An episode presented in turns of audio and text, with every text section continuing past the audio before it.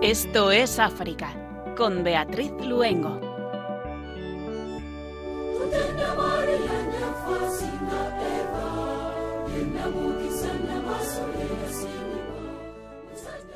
Muy buenas tardes, queridos oyentes de Radio María y de Esto es África. Les damos la bienvenida si se acaban de incorporar y les saludamos el equipo que hoy nos encontramos haciendo el programa, José García en el control de sonido y Beatriz Luengo quien les habla. Cuando son las 8 de la tarde, las 7 en las Islas Canarias, comenzamos nuestro programa que hoy, 8 de febrero, nos acercará a una gran santa africana. Mi familia vivía en el centro de África, en un pueblo de Darfur llamado Olgosa, cerca del monte Awere. Estaba formada por mi papá, mi mamá, tres hermanos, tres hermanas y otros cuatro que yo no conocí, porque murieron antes de que yo naciera. Yo tenía una hermana gemela, de la cual nunca supe nada más después de que fui raptada, como tampoco volví a saber de mis padres. Vivía plenamente feliz sin saber qué era el dolor.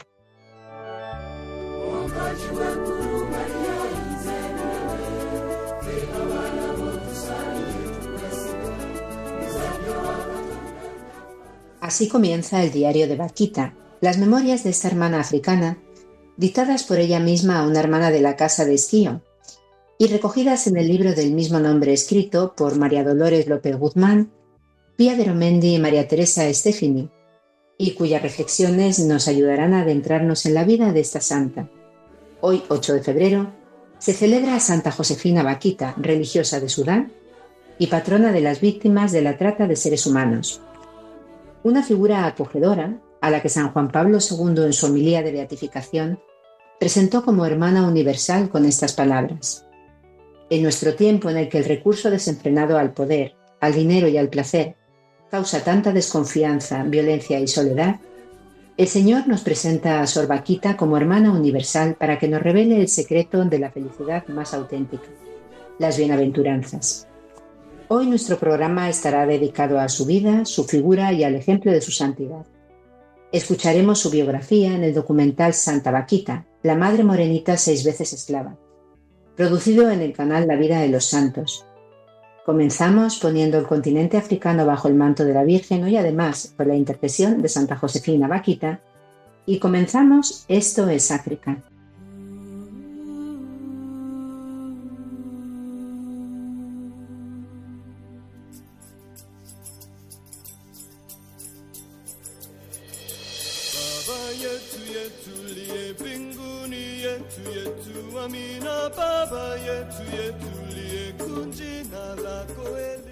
Sudán se intensifica la denominada Guerra de los Generales. La guerra en Sudán entre el ejército regular, liderado por el general Abdul Fattah al-Burnan, y las fuerzas de apoyo rápido comandadas por Mohamed Aman Daglo, conocido como Gemeti, se ha transformado en un conflicto que afecta cada vez más a los civiles.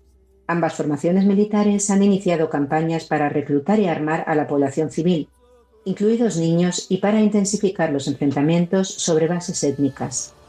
El ejército está distribuyendo armas a la población por las gobernaciones del Estado. Se están celebrando marchas en las calles con la participación de cientos de jóvenes armados, acompañadas de consignas que llaman a la población a armarse. El conflicto ha entrado ya en su décimo mes de enfrentamientos y la situación humanitaria es tan grave que el director de la Organización Internacional para las Migraciones ha declarado que en Sudán se está produciendo el mayor movimiento de población del mundo. Ese organismo calcula que más de 7,7 millones de personas se han visto obligadas a huir de sus hogares desde que comenzaron los combates el 15 de abril de 2023. 6 millones de ellas son desplazados internos en Sudán. Algo menos de 2 millones han huido a Sudán del Sur, Chad, Etiopía, Egipto, la República Centroafricana y Libia.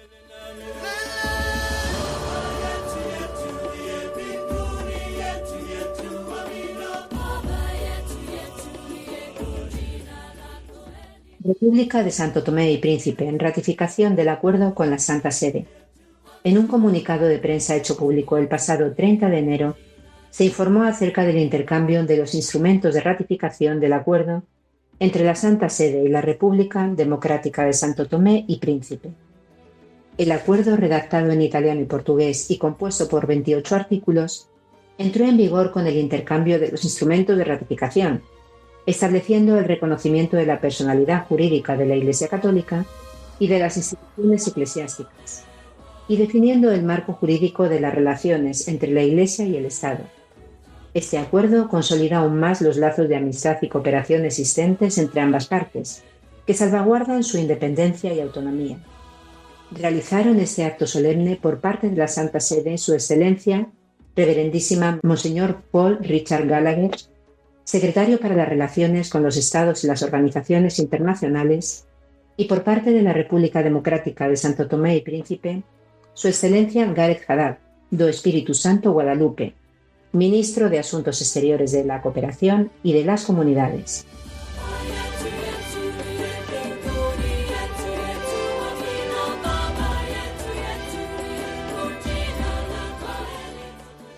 Senegal, aplazadas las presidenciales en medio de una investigación sobre la validación de los candidatos. El presidente de Senegal, Macky Sall, anunció el pasado sábado 3 de junio el aplazamiento de las elecciones presidenciales previstas para el 25 de febrero en este país africano. Los diputados senegaleses ordenaron esta semana el comienzo de estas pesquisas, después de que quedara en entredicho la independencia de dos magistrados del Consejo Constitucional, órgano final encargado de la admisión de las 20 candidaturas finales a los comicios. En esta lista se encontraba ausente el gran líder opositor del país, Usman Sonko, considerado el rival más fuerte del candidato del partido gubernamental y que se encuentra encarcelado desde finales de junio de 2023. Este retraso es el primero para la nación de África Occidental, que ha experimentado cuatro transiciones de poder en gran medida pacíficas, desde su independencia de Francia en 1960 y genera un clima de agitación política que puede disuadir la inversión en este país, cuya economía se prevé se expandirá al ritmo más rápido en casi cinco décadas.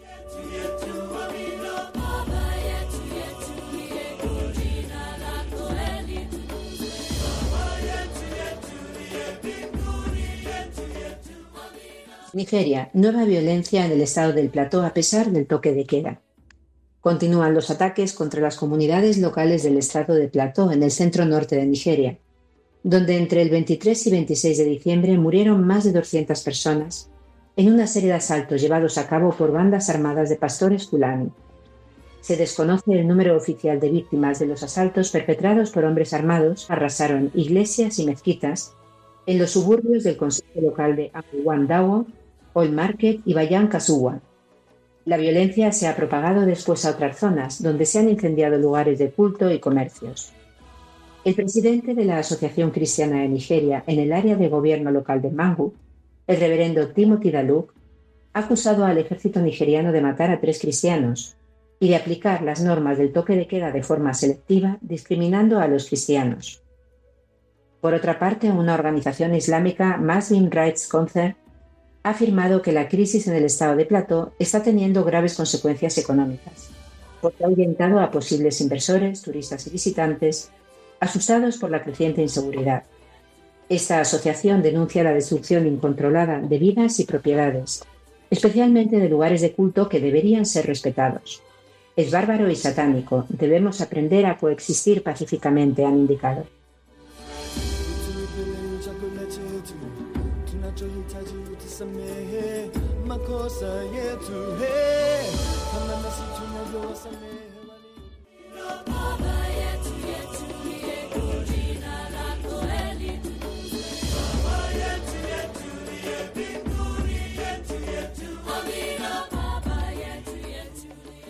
África, la salida de Malí, Burkina Faso y Níger de la CEDAW ECOWAS abre una nueva era.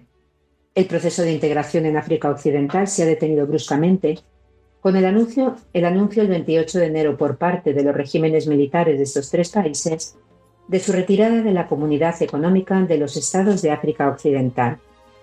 Los tres regímenes militares que llegaron al poder de forma golpista en 2020 Malí, 2022 Burkina Faso y 2023 Níger mantienen unas tensas relaciones con la comunidad que agrupa a 15 estados de África Occidental, además de los tres salientes Benín, Cabo Verde Costa de Marfil, Gambia, Ghana, Guinea Ecuatorial, Guinea-Bissau, Liberia, Nigeria, Senegal, Sierra Leona y Togo. Los tres países golpistas, en respuesta a las presiones de la CDAO ECOWAS, habían creado el pasado 16 de septiembre la Alianza de Estados del Sahel, cuya acta fundacional les compromete a luchar contra el terrorismo y les vincula con un deber de asistencia y socorro ante cualquier agresión. Por otra parte, es la dimensión geopolítica del acercamiento, aunque con diferentes acentos de los tres estados salientes a Rusia. Los tres expulsaron a las tropas francesas de su territorio tras sus respectivos golpes. Mali también las misiones internacionales dirigidas por la ONU y Europa.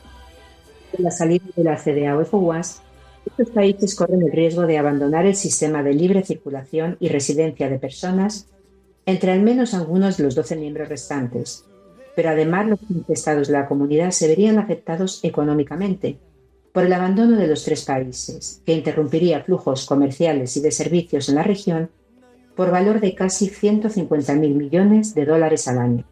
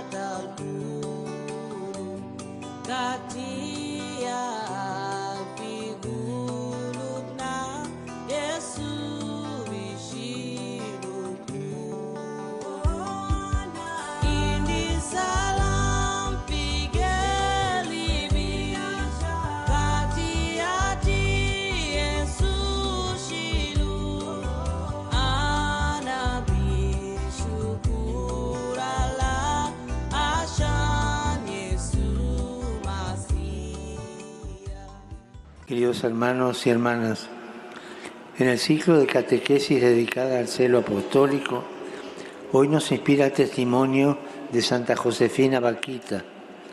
Nació en Sudán y cuando tenía apenas siete años fue raptada y convertida en esclava. Durante su esclavitud padeció numerosos sufrimientos físicos y morales. A pesar de tantas heridas recibidas, cuando conoció a Cristo experimentó una gran liberación interior. Se sintió comprendida, amada y capaz de amar y perdonar como Jesús perdonó a los que crucificaron.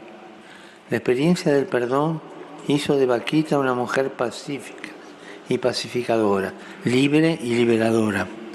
Su ejemplo nos muestra el camino para liberarnos de nuestros miedos y de nuestras esclavitudes para desenmascarar nuestras hipocresías y egoísmos, para reconciliarnos con nosotros mismos y sembrar paz en nuestra familia y comunidades.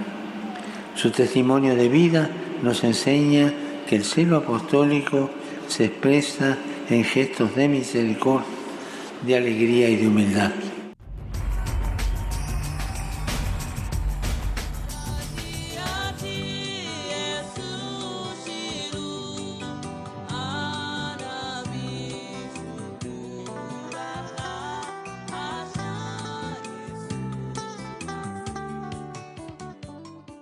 Y qué mejor forma para introducirnos en la vida de Santa Josefina Vaquita y en la experiencia de su santidad que estas palabras pronunciadas por el Papa Francisco en audiencia general en octubre de 2023 sobre el coraje de esta hermana sudanesa. Una figura acogedora y universal que llega al corazón con enorme facilidad. Con una vida que no fue precisamente común, vivida en el dolor más extremo y con la esperanza más radical. Dolor y esperanza llevados al límite, antes de escuchar su preciosa biografía, nos gustaría leerles un texto muy bonito del libro El diario de Vaquita, escrito por María Dolores López Guzmán titulado Testigo de Esperanza. La alegría y la esperanza en la vida de Vaquita fueron centrales, no solo como meta final de su vida después de tanto dolor, hasta descubrir al Señor que la hizo tan feliz, sino como una realidad presente en su existencia terrena incluso desde niña. En varias ocasiones afirmó que nunca llegó a desesperarse ni en los momentos más duros. Y los testimonios recogidos en las actas de canonización coinciden en señalar su serenidad y su sonrisa casi permanente. Transmitía alegría y buen humor. Pero es verdad que hubo un cambio sustancial desde el momento en que conoció a Jesús. A partir de entonces ella era amada, y precisamente por el patrón supremo, ante el cual todos los demás no son más que míseros siervos. Incluso más, ese dueño habría afrontado personalmente el destino de ser maltratado, y ahora la esperaba a la derecha de Dios Padre. En ese momento tuvo esperanza no solo la pequeña esperanza de encontrar dueños menos crueles, sino la gran esperanza yo soy definitivamente amada, suceda lo que suceda. Este gran amor me espera, por eso mi vida es hermosa. Toda su vida se ha convertido en un canto a la esperanza porque en su persona se realizó el espíritu de las bienaventuranzas. Vaquita conoció las primicias de la resurrección, pues a pesar de tanto sufrimiento fue consolada, alcanzó la misericordia y fue llamada hija de Dios. Y ahora sí que vamos a comenzar a escuchar su biografía, también narrada en el documental Santa Vaquita, la Madre Morenita seis veces esclava, producido en el canal La Vida de los Santos.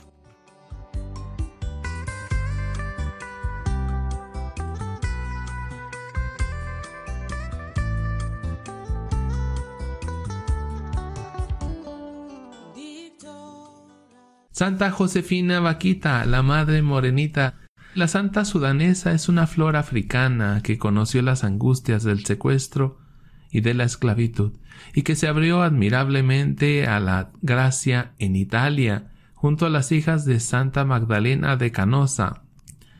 En ella encontramos un testimonio eminente del amor paternal de Dios y un signo esplendoroso de la perenne actualidad de las bienaventuranzas, dijo Juan Pablo II en el día de su beatificación. La historia de Vaquita es uno de los numerosos ejemplos de la trata de esclavos. Fue capturada por negreros árabes a la edad de nueve años, vendida en subasta como esclava, maltratada y vendida más de cinco veces en mercados de esclavos de Sudán, cambiando de dueño como se hace con los animales. No se conocen datos exactos de su nacimiento. Se dice que hacia 1869 nació en el pueblo de Olgoza, en la región de Darfur, al oeste del Sudán. Pertenecía a la tribu Nubia. Sus padres eran paganos y es de suponer que practicaban las religiones tradicionales en las que el culto a los antepasados, estrechamente unidos a su familia terrena, era el centro de toda la vida religiosa y social de la tribu. Paquita creció junto a sus padres tres hermanos y dos hermanas, una de ellas su gemela. Eh, por las poblaciones de la región de Darfur, árabes dedicados a la trata de esclavos hacían incursiones periódicas entre las tribus negras de África Central y especialmente entre los nubios del oeste para someterlos a la esclavitud. La tribu de Vaquita con frecuencia era cruelmente sorprendida por estas incursiones de negreros esclavistas, cuando tenía unos siete años contempló impotente cómo raptaban a su hermana mayor y a otros miembros de su aldea, para venderlos como esclavos. La captura de su hermana por los negreros que llegaron a Olgoza marcó el resto de la vida de Vaquita, tanto así que más adelante escribiría Recuerdo cómo lloró mamá y cuánto lloramos todos. Dos años después le tocó a ella, en su biografía contó su propia experiencia del secuestro, aquel encontrarse con los buscadores de esclavos.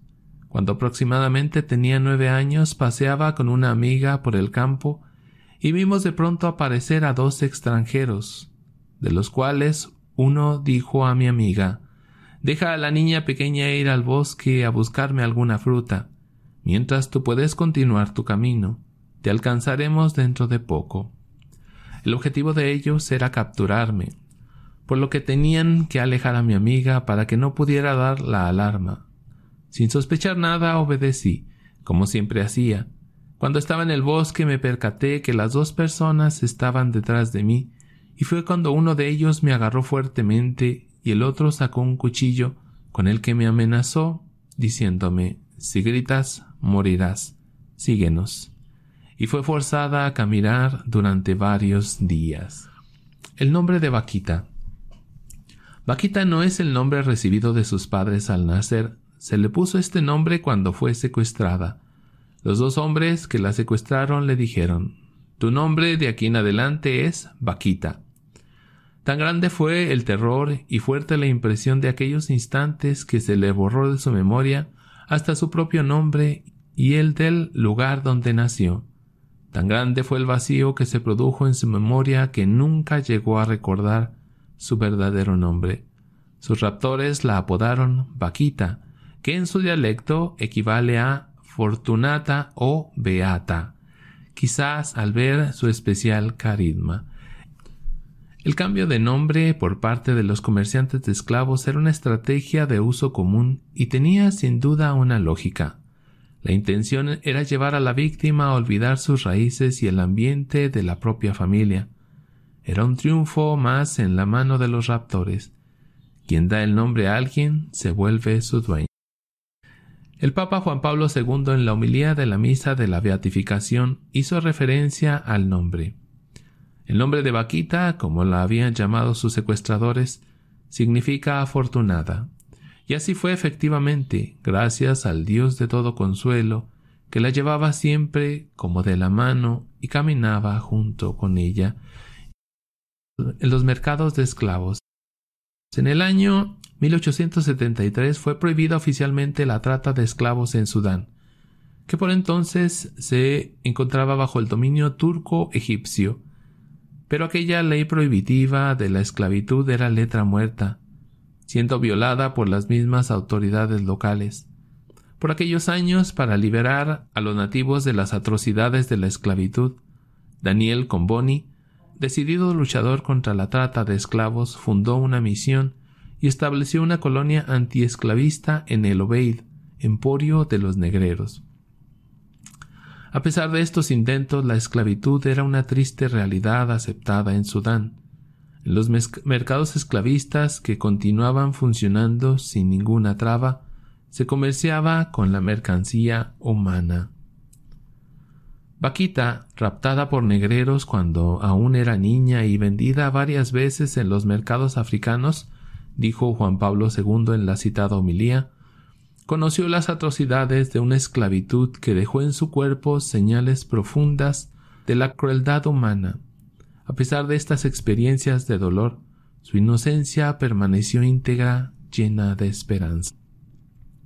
Efectivamente, luego de ser capturada, Vaquita fue llevada a El Obeid, donde fue vendida. Siempre recordará el extenuante viaje de ocho días hacia esa ciudad, su intento de fuga que duró un día y una noche con una joven compañera de huida. Las dos niñas no distinguían el norte del sur, pero no pararon. Vencieron el miedo, el hambre, la sed, el cansancio y los animales salvajes. Pero no escaparon a la red traicionera de un pastor que encontraron en el camino. Las dos niñas le habían pedido ayuda, y aquel hombre en quien las inocentes niñas confiaron, prometiéndolas que las llevarían a la casa de sus padres las condujo a un mercado de esclavos, donde fueron vendidas a un patrón por parte del pastor. Mm. Durante su esclavitud, diez años con las cadenas que le impedían ser libre, fue vendida y revendida varias veces en los mercados de esclavos de la ya citada ciudad y en los de Jartum. Tuvo cinco amos distintos, su primer patrón fue un mercader musulmán de esclavos y conoció las humillaciones los sufrimientos físicos y morales propios de la esclavitud. En varias ocasiones, además de la ya narrada, intentó escapar. En una ocasión, en el largo camino hacia los mercados del norte, estuvo a punto de conseguirlo. Vaquita pudo escapar de la caravana de esclavos y bajó por el desierto, con gran peligro de perecer por las fieras. Capturada por otros mercaderes, fue vendida cuando tenía trece años a un oficial del ejército turco, su cuarto amo, que la sometió a durísimos castigos morales y corporales. Este general de la armada turca acampada en el Obeid destinó a Vaquita al servicio de su madre y su mujer. Este fue para ella un periodo de torturas y sufrimientos atroces. Las dos mujeres, como contara la misma vaquita, no le concedieron un momento de paz, y no hubo ni un solo día que no la flagelasen hasta hacerle sangre. Todo su cuerpo quedó surcado por las cicatrices, que llegaron a contarse unas ciento cuarenta y cuatro. Todos los esclavos del patrón turco dormían en una habitación común. Se les encargaban trabajos agotadores y eran tratados y alimentados mal. Además fue tatuada. El cruel y sádico tatuaje fue para Vaquita una de las peores torturas, pues consistía en una verdadera operación a sangre fría, realizándose sobre su piel infinidad de incisiones, en total ciento catorce, que dejaron visibles en el cuerpo de la joven cicatrices que no desaparecieron en toda su vida. Y para evitar infecciones le colocaron sal durante un mes. Sentía que iba a morir en cualquier momento, en especial cuando me colocaban la sal y me restregaban las heridas en carne viva. Literalmente bañadas en mi sangre, me colocaron en una estera de paja donde quedé varias horas totalmente inconsciente. Cuando desperté vi a mi lado dos compañeras de destino que también terminaron siendo tatuadas. Durante más de un mes estuvimos condenadas a estar echadas sin movernos, sin ni siquiera un paño para limpiar la pus y la sangre de las heridas. Puedo decir realmente que fue un milagro de Dios que yo no muriese, porque Él me tenía destinada para cosas mejores, contó en su biografía. Un rayo de esperanza. En 1882 el patrón turco de Vaquita tuvo que volver a Turquía y la joven esclava, junto con otros esclavos, en el mercado de la capital de Sudán, fue puesta en venta una vez más. Su quinta y última compra-venta. Fue adquirida por un comerciante italiano que también era cónsul de Italia en aquel país de África Central.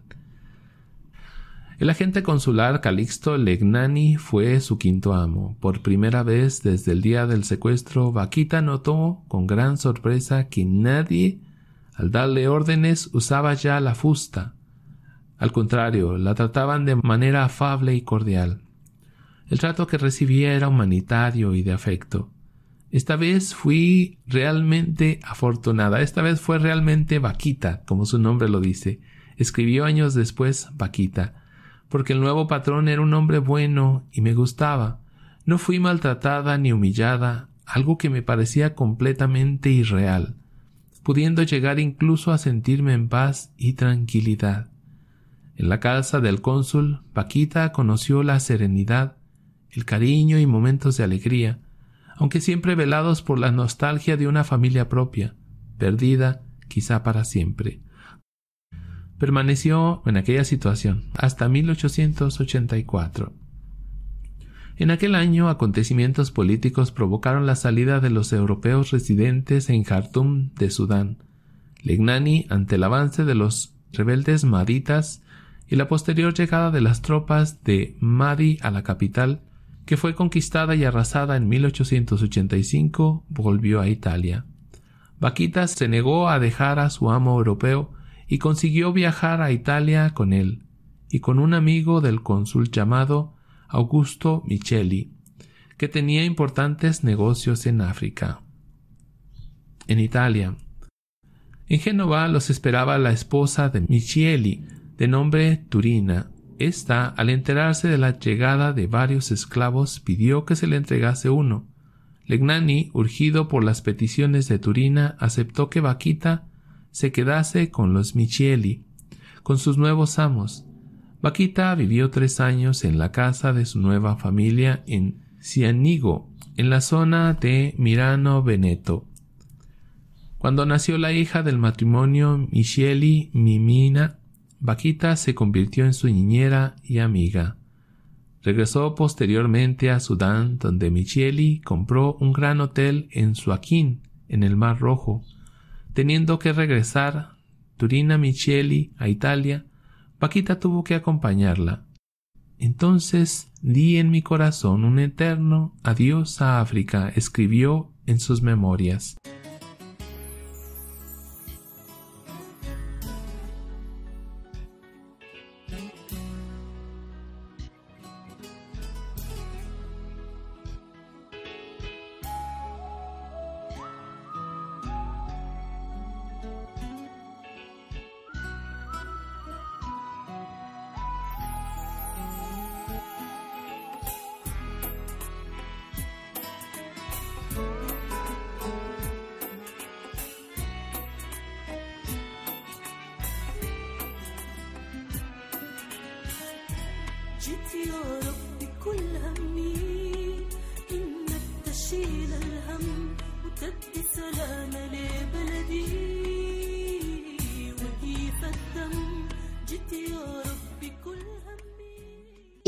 Música de Sudán del coro Candlelight, Voy a ti, Señor, recordamos a nuestros oyentes que están escuchando Esto es África y que hoy 8 de febrero, día en que celebramos Santa Josefina Vaquita, nos estamos adentrando en su vida y en su santidad. Estamos escuchando su biografía a través del documental Santa Vaquita, la Madre Morenita seis veces esclava, producido en el canal La Vida de los Santos.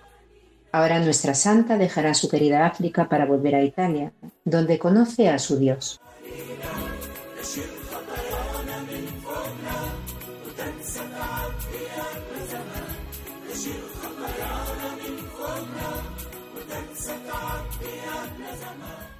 Con su regreso a Italia comenzó un camino hacia la libertad que no estuvo exento de problemas y dificultades, de hecho, en 1889, la gestión del hotel en Suaquín obligó a la señora de Micheli trasladarse a aquel lugar para ayudar a su marido en la marcha del negocio, e intentó de nuevo llevarse a la esclava, pero ésta se negó. Entonces tuvo que intervenir el procurador del rey. La señora Micheli se negaba a perderla y siguiendo el consejo de su administrador, Illuminato Cecchini, Turina decidió confiar su hija a las monjas canosianas del Instituto de los Catecúmenos de Venecia y que Vaquita permaneciese como nodriza de Mimina. Y es aquí donde Vaquita conoció a aquel Dios que ya desde niña sentía en su corazón. Sin saber quién era, más tarde escribió Viendo el sol, la luna y las estrellas, decía dentro de mí ¿quién será el dueño de estas bellas cosas? Y sentía grandes deseos de verle, de conocerle y de rendirle homenaje, con esta mentalidad de el dueño de, ¿no? Porque ella tenía dueño. Entonces veía los astros y decía, ¿quién es el dueño de esto? En libertad hacia la fe.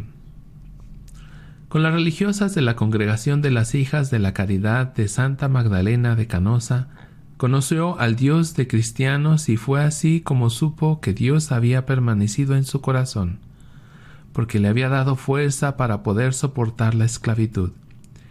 Y aquel que no sabía quién era, a partir de entonces comenzó a conocerle. Vaquita había iniciado su encuentro con la fe cristiana y con la libertad. Esta la obtuvo pues el gobierno italiano no reconocía la esclavitud. Después de algunos meses de catecumenado, y tras haber obtenido la libertad según la ley italiana, el 9 de enero de 1890 Vaquita fue bautizada. Recibió en la pila bautismal los nombres de Josefina Margarita Fortunata, junto al de Vaquita, y confirmada por el cardenal patriarca de Venecia, e hizo la primera comunión. Aquí llegó a convertirse en una de las hijas de Dios fue lo que manifestó en el momento de recibir las aguas bautismales. Aquel día en que recibió los sacramentos de la iniciación cristiana, no sabía cómo expresar su alegría. Sus grandes ojos brillaban, revelando una intensa conmoción. Desde entonces se le vio besar frecuentemente la fuente bautismal y decir Aquí me hice hija de Dios. Ella misma contó en su biografía que cada día que pasaba se convencía más de que ese Dios, que ahora conocía y amaba, la había traído hacia sí por caminos misteriosos, conduciéndola de la mano, que me ha traído, escribió, hasta aquí de esta extraña forma. Cuando la señora de Micheli volvió de Sudán para llevarse a su hija Minina y a Vaquita, ésta, con decisión, coraje y valentía inusuales, manifestó su voluntad de quedarse con las religiosas hijas de Santa Magdalena de Canosa. Como la esclavitud era ilegal en Italia, Turina Micheli no pudo forzar a Vaquita. Esta se quedó en el Instituto de las Canosianas. En el día de su bautismo, en el corazón de Vaquita iba fraguándose un nuevo deseo, el de convertirse en religiosa canosiana y servir a aquel Dios que le había dado tantas pruebas de su amor. Y siendo libre escogió de nuevo ser esclava. Pero su nuevo dueño, el Señor, no andaba con el látigo en la mano, como los antiguos dueños esclavistas. Su nuevo Señor se llamaba Jesucristo, aquel que murió y resucitó para ofrecerle la verdadera libertad y salvación. Es Él quien le da fuerza, valor y alegría para seguirlo y hacer su voluntad, entrando en la congregación de las hermanas canosianas. Y así fue como en el año 1893 en el Instituto de los Catecúmenos de Venecia entró como novicia en la congregación donde por primera vez se sintió respetada. En la homilía de la misa de beatificación el Papa Juan Pablo II se refirió al itinerario seguido por la santa sudanesa, llegada a Venecia por los caminos misteriosos de la divina providencia. Paquita se abrió muy pronto a la gracia, el bautismo y, después de algunos años, la profesión religiosa entre las hermanas canosianas que la habían acogido e instruido fueron la consecuencia lógica del descubrimiento del tesoro evangélico, por lo cual sacrificó todo, incluso el regreso, ya siendo libre, a su tierra natal. Como Magdalena de Canosa, ella también quería vivir solo para Dios, y con constancia heroica emprendió humilde y confiadamente el camino de la fidelidad al amor más grande, su fe era firme, transparente, fervorosa. ¿Sabéis qué gran alegría da conocer a Dios? solía repetir. El día de la Inmaculada Concepción, 8 de diciembre de 1896, en la casa madre de las canosianas de Verona, a los treinta y ocho años de edad, hizo la profesión religiosa.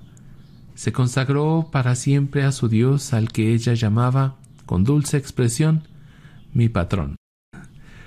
Como estaba prescrito, la aspirante a los votos religiosos debía ser examinada por un representante de la Iglesia, y fue el cardenal José Sarto, a la sazón patriarca de Venecia, futuro papa San Pío X, quien examinó a Josefina Vaquita. El patriarca la despidió con estas palabras: Pronunciad los santos votos sin temor. Jesús os quiere Jesús os ama, ámelo y sírvalo así. En Skio. Durante más de cincuenta años, Vaquita, dejándose guiar por la obediencia en un compromiso cotidiano, humilde y escondido, pero rico de genuina caridad y de oración, fue un verdadero testigo del amor de Dios y del servicio a los demás. Trasladada en 1902 a Schio Vicenza, donde las canonizas estaban desde 1886 con varias obras educativas y de caridad, vivió entregándose en distintos quehaceres de la casa de Schio, fue cocinera, responsable del guardarropa y de la sacristía, costurera y portera. Cuando se dedicó a esta última tarea, ponía sus manos dulces y cariñosas sobre las cabezas de los niños que cada día frecuentaban los colegios del instituto, su voz amable, que tenía el tono de las canciones de cuna, llegaba grata a los niños, confortable a los pobres y a los que sufrían, animando a cuantos llamaban a la puerta del instituto. Su humildad y sencillez, su constante sonrisa y su celo infatigable le conquistaron el afecto de todo Schio. donde se la conocía y aún se la recuerda como la Nostra Madre Moreta, nuestra Madre Negrita. Las hermanas canosianas la apreciaban por su dulzura inalterable, por su exquisita bondad y por su profundo deseo de dar a conocer al Señor. Solía decir, que seáis buenos, que améis al Señor, que recéis por los que no le conocen, si supierais qué gran gracia es conocer a Dios. A este afecto también se refirió Juan Pablo II en la citada homilía. Los habitantes de Esquio, donde residió casi todo el tiempo, muy pronto descubrieron a su madre morenita, así la llamaban, una humanidad rica en el dar, una fuerza interior no común que arrastraba.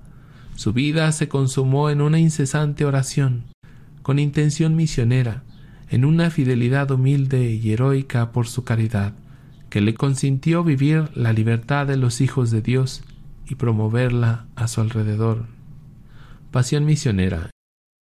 En 1910, a petición de su superiora, contó su historia y comenzó a escribir su autobiografía. Fue algo que le costó mucho trabajo. Rememorando su infancia y juventud, Josefina Vaquita decía Si me encontrase con aquellos negreros que me raptaron e incluso aquellos que me torturaron, me pondría de rodillas y besaría sus manos, porque si no hubiese sucedido aquello, no sería ahora cristiana y religiosa. Conocida las vicisitudes de su vida, en 1929 Vaquita fue llamada a Venecia por sus superiores para dar a conocer su historia al mayor número de personas posibles, lo que aceptó con prontitud y docilidad. Como quiera, el patrón. Era su frase habitual. En 1930 se publicó sus memorias. Entre 1933 y 1935, a petición de las superioras de las canosianas, Vaquita visitó todas las casas de la congregación para aportar su propio testimonio a favor de las misiones. En 1935 inició junto con Sor Leopolda Benedetti, que había estado durante 36 años en la misión de Shenxi, China, una serie de viajes de animación misionera por toda Italia. Se convirtió en un gran personaje viajando por toda la península itálica dando conferencias y recolectando dinero para las obras educativas, misioneras y caritativas de la congregación canosiana. Reservada por naturaleza y esquiva, sin embargo, conseguía dar testimonio de su pasión misionera con simplicidad y sabiduría. Durante este periodo de su vida religiosa dedicado a la animación misionera, Sor Josefina residió en la casa del noviciado de las misioneras canosianas que se encontraba en Vimercate, Milán, desempeñando el oficio de portera. Era ella la primera persona que encontraban los padres que, en el lógico dolor de la separación, dejaban a sus hijas en el convento y todos ellos recibían de Vaquita palabras de consuelo. Los últimos años de Vaquita. Vino la vejez. La salud de Vaquita fue debilitándose en sus últimos años. Sufrió una enfermedad larga y dolorosa y tuvo que postrarse en silla de ruedas. A pesar de sus limitaciones, continuó viajando. A todos ofrecía su testimonio de fe, de bondad y de esperanza cristiana. A los que la visitaban y le preguntaban cómo estaba, respondía, sonriendo, como quiere mi patrón. En plena Segunda Guerra Mundial, el 8 de diciembre de 1943, cumplió sus cincuenta años de vida religiosa sus bodas de oro de su profesión religiosa. Aún vivió unos años más, en los cuales su salud empeoraba cada vez más. Cuando ya era anciana, el obispo de la diócesis visitó su convento y no la conocía. Al ver el prelado a la pequeña religiosa africana ya encorvada por el peso de los años, le dijo Pero, ¿qué hace usted, hermana? Vaquita le respondió Yo hago lo mismo que usted, Excelencia. El obispo admirado preguntó ¿Qué cosa? Y Vaquita le contestó Excelencia, los dos hacemos lo mismo, la voluntad de Dios. En la agonía revivió los terribles días de su esclavitud y muchas veces suplicó a la enfermera que le asistía Por favor, desatadme las cadenas. Es demasiado. Aflójeme las cadenas. Fue María Santísima quien la liberó de toda pena. Murió el 8 de febrero de 1947 en la casa de Schio, rodeada de su comunidad afligida y en oración. Refiriéndose a su muerte, Juan Pablo II, momentos antes de rezar el Regina Shelley, el día de la beatificación, dijo Las últimas palabras de Sor Vaquita fueron una invocación estática a la Virgen. La Virgen, la Virgen, exclamó, mientras la sonrisa le iluminaba el rostro. Una multitud acudió enseguida a la casa del Instituto Canosiano para ver por última vez a su Santa Madre Morenita y pedir su protección desde el cielo. Durante tres días fue velada en las cuales, cuenta la gente, sus articulaciones aún permanecían calientes. Las madres cogían su mano para colocarla sobre la cabeza de sus hijos para que los otorgase la sanación. Glorificación. La fama de santidad de Vaquita se difundió rápidamente por todos los cinco continentes, y según fueron pasando los años, su reputación como santa fue consolidándose. Nunca realizó milagros ni tuvo fenómenos sobrenaturales, pero fue considerada ya en vida como santa. Siempre fue modesta y humilde, con una fe firme en su interior y cumplió con mucho amor de Dios sus obligaciones diarias. Fueron muchos los favores conseguidos y las gracias obtenidas a través de su intercesión en los años que siguieron a su muerte. En 1959, doce años después de su marcha al cielo, en la diócesis donde falleció, comenzó el proceso para la causa de canonización. El primero de diciembre de 1978, la Iglesia proclamó el decreto de heroicidad de sus virtudes, por lo que fue declarada venerable. El 6 de julio de 1991 Juan Pablo II declaró la autenticidad de un milagro atribuido a su intercesión. Fue beatificada el 17 de mayo de 1992 junto con el fundador del Opus Dei, San José María Escribá, durante la celebración del jubileo del año Santo 2000. Juan Pablo II la canonizó el primero de octubre de 2000, lo cual para los católicos africanos es un gran símbolo que era necesario, para que así los cristianos y mujeres de África sean honrados por lo que sufrieron en momentos de esclavitud. Verdaderamente, Santa Josefina Vaquita es la santa africana y la historia de su vida es la historia de un continente válida para los católicos, protestantes, musulmanes o seguidores de cualquier otro tipo de religión tradicional. Su espiritualidad y fuerza la han convertido en nuestra hermana universal, como la llamó el Papa Juan Pablo II. Su fiesta se celebra el 8 de febrero. Santa Josefina Vaquita ruega por nosotros. Y antes de terminar, nos gustaría leerles de nuevo una reflexión sobre la vida de esta impresionante santa africana del libro El diario de Vaquita, escrita también por María Dolores López Guzmán, titulada Maestra de Reconciliación.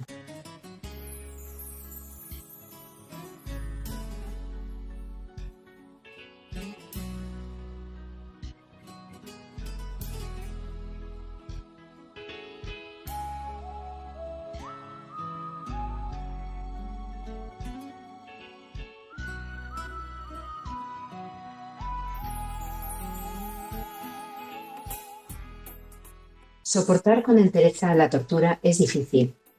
Ofrecer el perdón a los torturadores lo es más.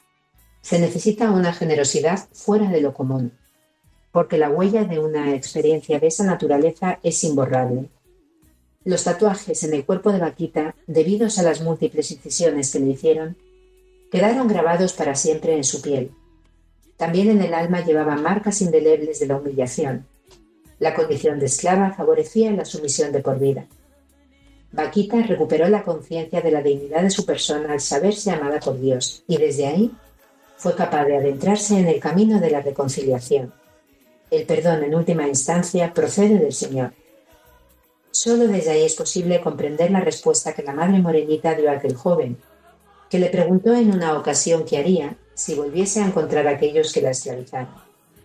Si me volviese a encontrar aquellos negreros que me raptaron y me torturaron, me arrodillaría para besar sus manos, porque si no hubiera sucedido esto, ahora no sería cristiana y religiosa. Una respuesta imposible de entender para quien no haya conocido la altura y la profundidad del amor de Dios.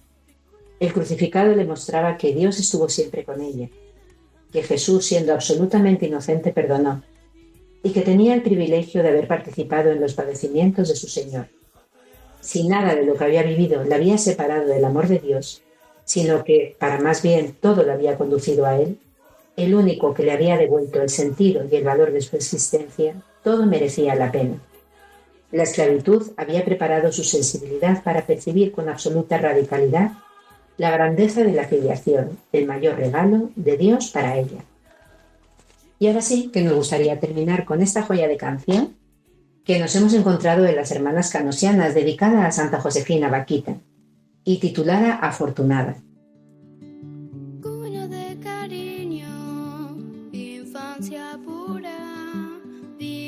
de aldea que moldea el corazón.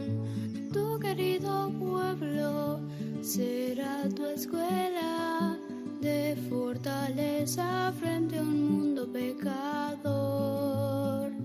Y la experiencia del dolor iba a llegar como quien entra en un sueño sin final. Fundirás todo y tanto mal en tu interior, en la esperanza que es más fuerte que el crisol.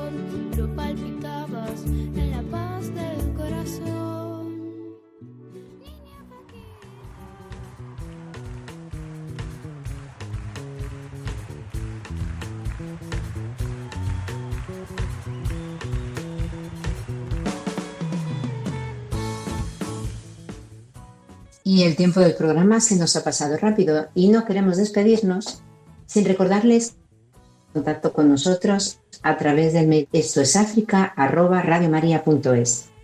También les recordamos que en Radio María tenemos ese fantástico podcast donde pueden volver a escuchar sus programas favoritos. Si no han podido escuchar el programa entero o quieren recomendarlo a alguien que no haya podido escucharlo, busquen el podcast por el nombre del programa. Esto es África. Hoy, 8 de febrero, día en que se celebra Santa Josefina Baquita, patrona de las víctimas de la trata de seres humanos, hemos querido dedicar el programa a ella, a su vida y a su santidad. Hemos escuchado su biografía a través del documental Santa Vaquita, la Madre Morenita seis veces esclava, producido en el canal La Vida de los Santos, y hemos acompañado además de preciosas reflexiones sobre ella, tomadas del libro El Diario de Vaquita, escrito por María Dolores López Guzmán, Pía de Romendi y María Teresa Estefani. Esperamos de corazón que hayan disfrutado el programa tanto como lo hemos hecho nosotros, acercándonos a la figura de esta santa africana y les damos las gracias por habernos acompañado. Les invitamos a que continúen con nosotros aquí, en la Radio de la Virgen. Muchas gracias también a José García en el control de sonido, haciendo como, como siempre posible el programa. Nos gustaría terminar con esta preciosa frase de Santa Josefina Vaquita cuando ya estaba cercano el momento de su muerte. Voy yendo poquito a poquito hacia la eternidad. Me voy con dos maletas. Una contiene mis pecados, la otra, mucho más pesada, los méritos de Jesucristo. Cuando aparezca delante del Señor, cubriré mi maleta fea con los méritos de la Virgen.